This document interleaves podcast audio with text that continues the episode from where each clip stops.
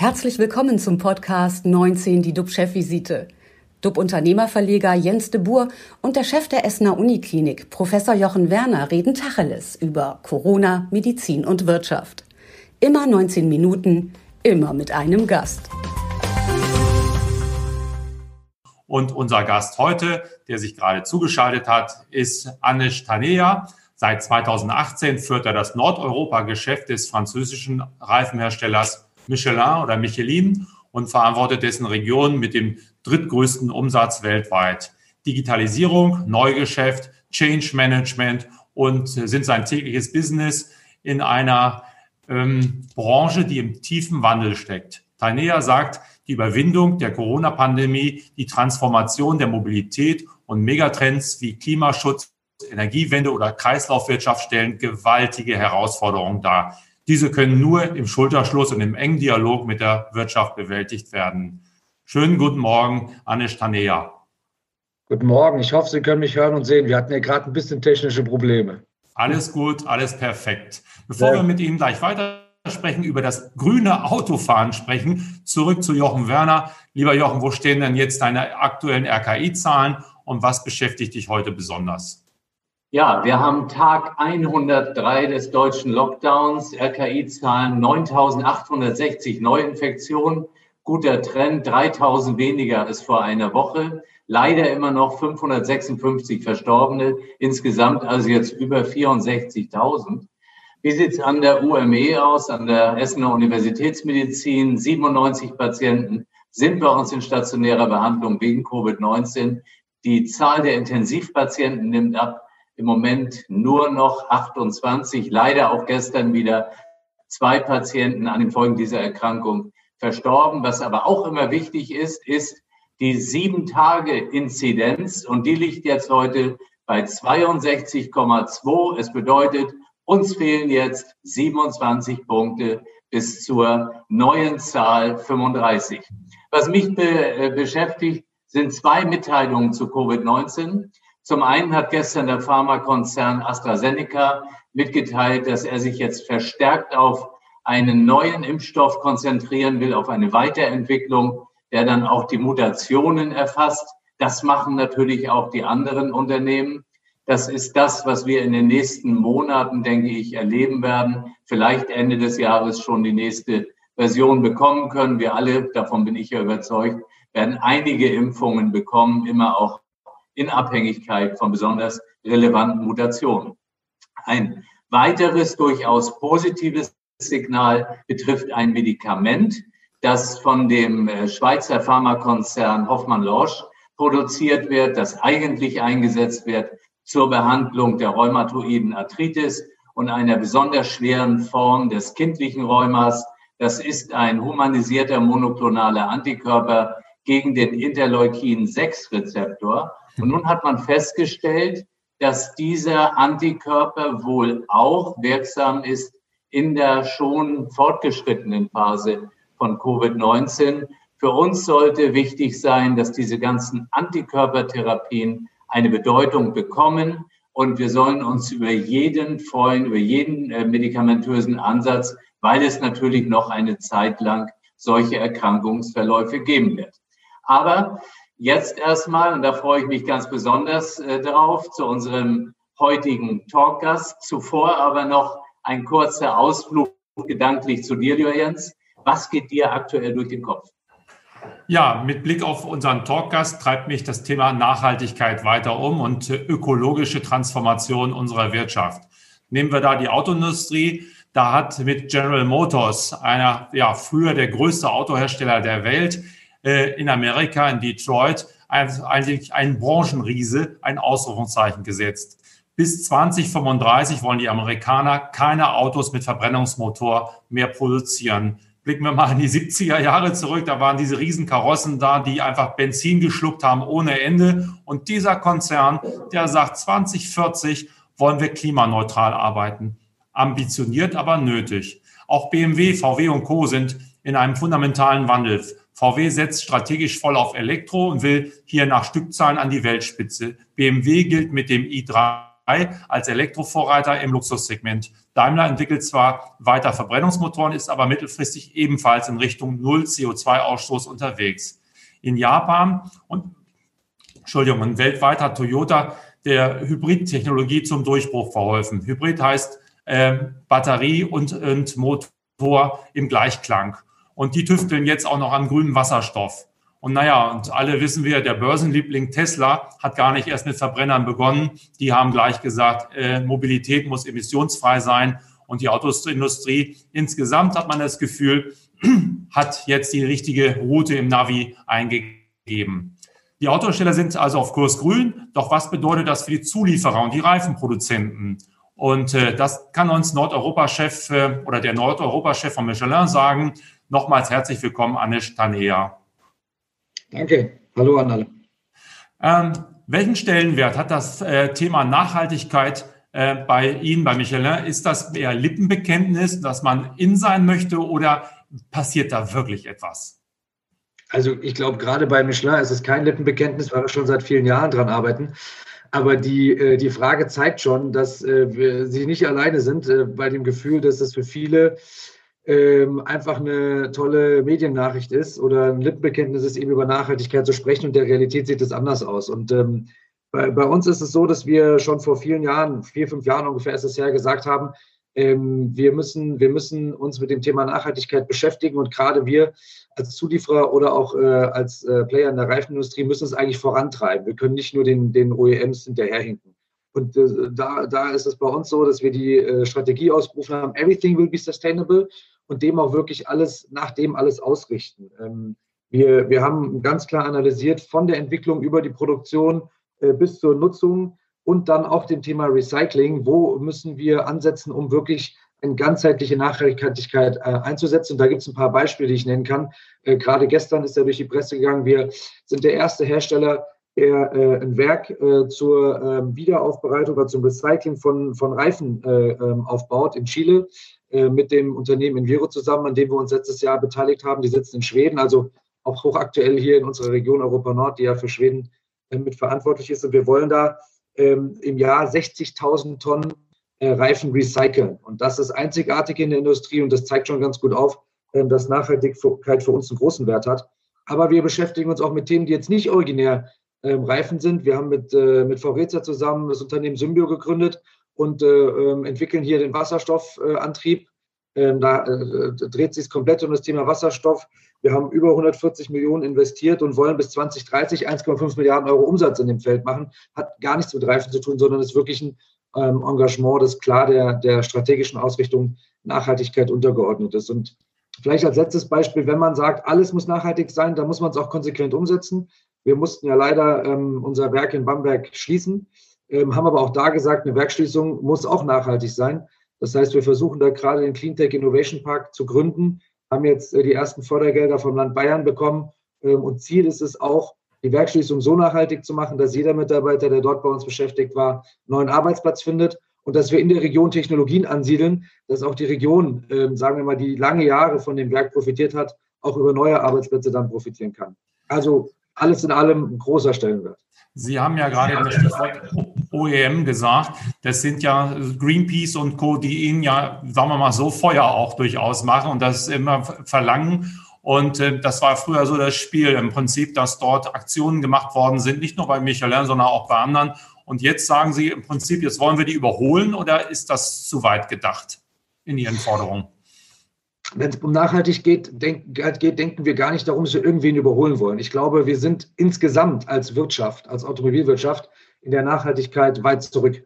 Also wir sind weit hinter dem, wo wir sein könnten. Und ich glaube, es braucht einfach ähm, zu dem Thema einen ehrlichen Umgang. Ja? Also gerade, gerade deutsche Automobilwirtschaft hängt uns natürlich sehr am Herzen. Ja? Wir, wir, wir haben da äh, tolle Partnerschaften, arbeiten mit, äh, mit allen extrem gut zusammen. Aber wir, ähm, wir gucken da eher auf uns. Ja? Wir wollen da keinem Ratschläge geben. Und für uns war einfach extrem wichtig, dass wir mit dem Thema intern wie extern extrem offen und ehrlich umgehen und nicht äh, anfangen, irgendwelche ähm, Leuchtgranaten da zu bauen oder Leuchtblenden zu bauen, die am Ende des Tages relativ schnell entlarvt werden können als äh, Lippenbekenntnis und da ist nichts dahinter.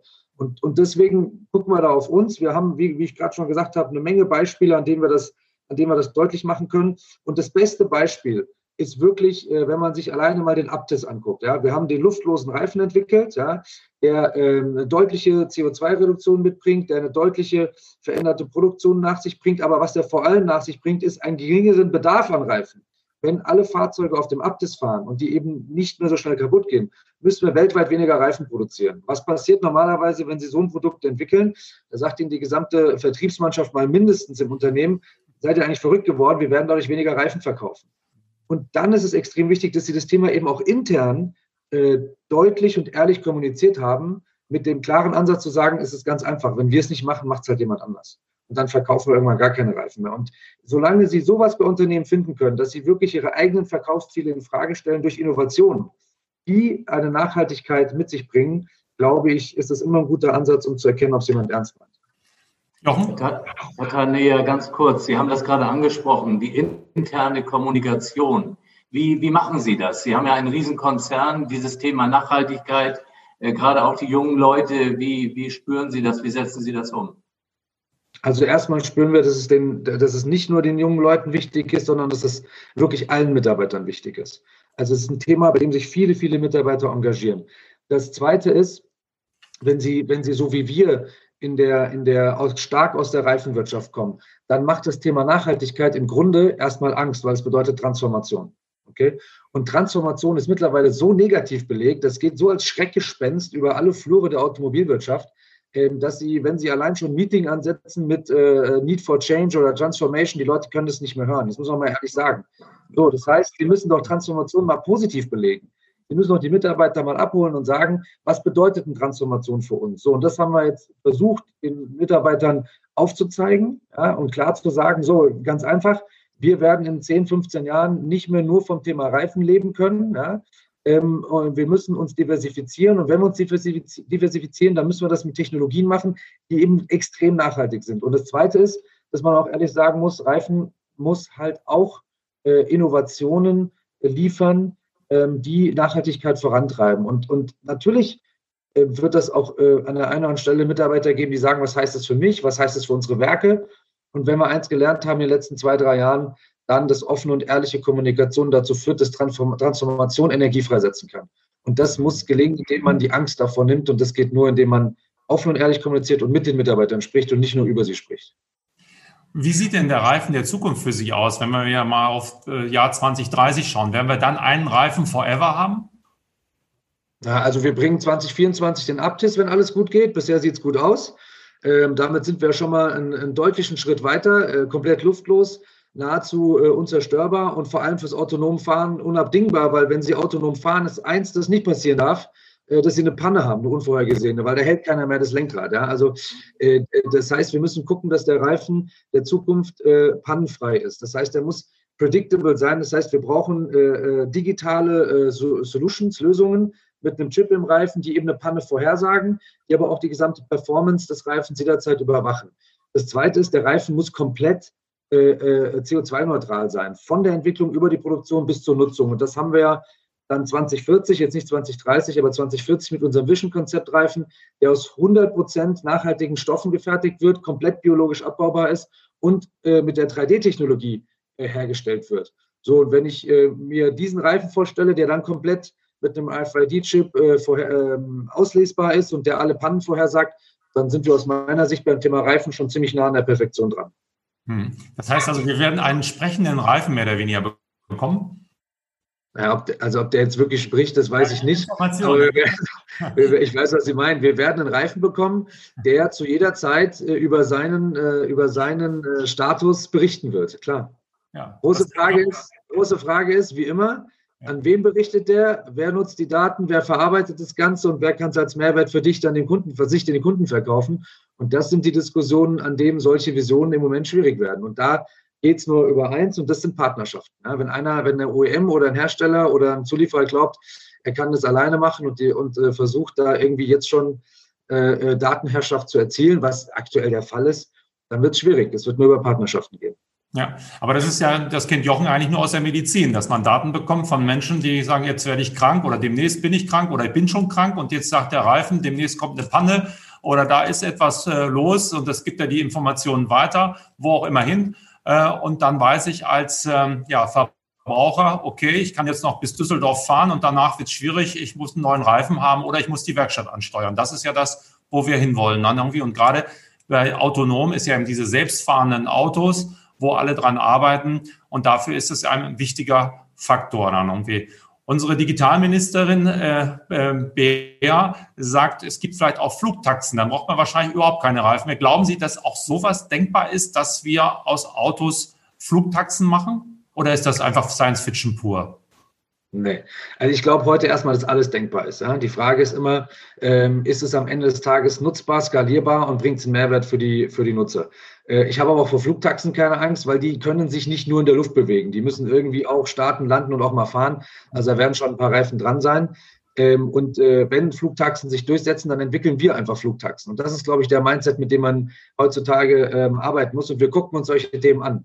Ähm, und äh, gerade nochmal zurück zu dem Thema ähm, Medizinverbindung. Also ich glaube, das ist ein super Beispiel. Wir haben uns gerade an einem Unternehmen beteiligt, das äh, heißt Compredict und äh, ein Startup, äh, super, super äh, clevere, intelligente äh, Jungs, die ein Sen Virtual Sensor entwickeln, die eben Pannen aus allen Systemen des Fahrzeugs vorhersagen. Und ich glaube, da weiß ich aber müssen wir, müssen wir den Kollegen vielleicht mal fragen, ich glaube, Medizin wird sich auch dahin entwickeln, dass wir die Krankheit vorhersagen. Heute handelt der Arzt, wenn ich zu ihm gehe und sage, so, da ist jetzt was. Aber ich würde mir doch wünschen, eigentlich, dass ich in 5, 10, 15 Jahren ein gewisses Überwachungssystem habe, wie auch immer das aussieht, das mir sagt, pass mal auf, wenn du den und den Parameter nicht änderst, dann wirst du diese Krankheit entwickeln.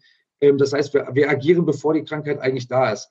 Muss ich immer an die chinesischen Ärzte denken, die immer so ein bisschen sagen, wir werden bezahlt, wenn der Patient gesund ist, weil wenn er krank ist, dann ist schon zu spät. Ja?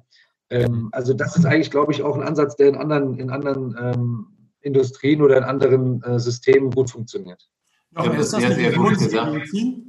Ja, weil das ist genau der Punkt. Wir wollen ja Veränderungen erkennen ganz früh, bevor sie starten. Das ist in der Medizin die Prävention, aber auch im Grunde beim Autofahren. Ich bin total davon überzeugt, dass man, bevor man krank wird, sein Verhalten ändert. Man bremst vielleicht anders, man lenkt anders. Also all diese Dinge. Und wenn da gesagt wird, pass auf, da ist was nicht ganz in Ordnung, geh mal zum Check, das ist das Allerbeste. Ja, also deswegen diese ganzen intelligenten Autosysteme, nenne ich es mal, ähm, das wird es weiterbringen. Und die Daten, das ist natürlich das Thema, aber wir müssen doch ganz klar sagen, das Wichtigste ist, dass der Nutzer von den Daten profitiert und alle anderen dann auch. Aber darum wollen wir es doch tun, ist doch völlig klar. Ja. Genau. Also das ist ja so ähm, in der Medizin, dass ich dann gesagt bekomme, isst nicht jede Woche Spinat, weil das könnte dazu führen, dass du in zwei, drei Jahren krank bist, dass du also auch Vorwarnsysteme bekommst. Daran arbeitet man sicherlich dann irgendwie. Jetzt erleben wir einen Manager, der sehr, sehr agil unterwegs ist, der sprüht und Zukunft in sich hat. Wie kriegt man dann so ein Mindset hin? Also wie kriegt man so Gedanken? Lesen Sie jeden Tag ein Buch oder, oder wie kriegt man es hin, auf diese Schiene zu kommen? Das interessiert ja viele Unternehmer auch, äh, nicht einfach nur zurückzublicken, in Traditionen zu verharren. Woher nehmen Sie Ihren Spirit? Ja, jetzt wäre eine klassische Antwort, ich nenne Ihnen fünf Bücher, die ich jeden Tag lese und ich stehe um 5 Uhr auf und mache 20 Minuten Meditation. Nee, mache ich nicht. Äh, ich mache ganz bewusst Pausen. Ich schalte von dem ganzen Thema Job ab. Ich verbringe viel Zeit mit meinen vier Kindern, mit meiner Frau. Äh, das ist jetzt im, Lockdown auch das Einzige, was bleibt. Wenn wir keinen Lockdown haben, bin ich viel mit Freunden unterwegs. Und äh, ganz ehrlich, wenn Sie auch mal Distanz zu dem gewinnen, was Sie jeden Tag machen und sich nicht immer noch versuchen, Bücher reinzuziehen äh, und morgens um fünf Übungen zu machen, dann haben Sie auch die Agilität im Job noch, um da Gas zu geben. Das ist meine Meinung. Aber der, der, soziale Trend geht in andere Richtung. wenn man aber unbedingt Buch lesen will, und ich tue das auch, Teams of Teams ist ein, ist ein super Tipp. Das ist jetzt auch noch nicht durch die ganze Welt gegangen, weil Elon Musk oder, oder jemand anders das vorgeschlagen hat. Ähm, Teams of Teams ist ein tolles Buch, das äh, sehr aktuell ist, wo Sie sehr gut erkennen können, wie Sie mit Menschen durch die Transformation gehen. Und äh, das ist, zeigt auch sehr gut auf, dass man da alleine nicht durchkommt, sondern Sie müssen kleine Gruppen bilden, äh, die gemeinsam ziemlich powerful und agil sind. Also wir haben auch im Chat, äh, kriegen wir Lob für dieses Gespräch und ähm, vielen Dank, äh, das war erfrischend. 19 Minuten sind leider vorbei. Vielen Dank, Anne Stanea. Morgen, gerne, Samstag, geht es weiter. Wir haben eine Sondersendung und äh, ein Exklusivinterview mit Rainer Schaller. Er ist McFit-Gründer und Chef der SG Group und ist uns live aus Los Angeles, aus den USA zugeschaltet, um mit ihm über die verheerenden Folgen der Corona-Schließung für die Fitnessbranche zu sprechen die ja auch am Gesundheit des Menschen etwas äh, verändert. Und erstmals, seit, er, seit die Kette im Lockdown ist, dicht machen musste, wird er uns sozusagen sein Herz öffnen. Das wird sehr spannend, das kann ich Ihnen versprechen. Das wird ein Gespräch, was uns allen in Erinnerung bleiben wird. Bleiben Sie gesund, klicken Sie rein, wir freuen uns auf Sie. Tschüss aus dem sonnigen, tollen Hamburg. Und aus Essen. Tschüss, vielen Dank aus Frankfurt. Bis bald. Bis bald, ciao. Tschüss. Das war 19 die DUB-Chefvisite als Podcast. Die Videos dazu gibt es auf watz.de und auf dub-magazin.de.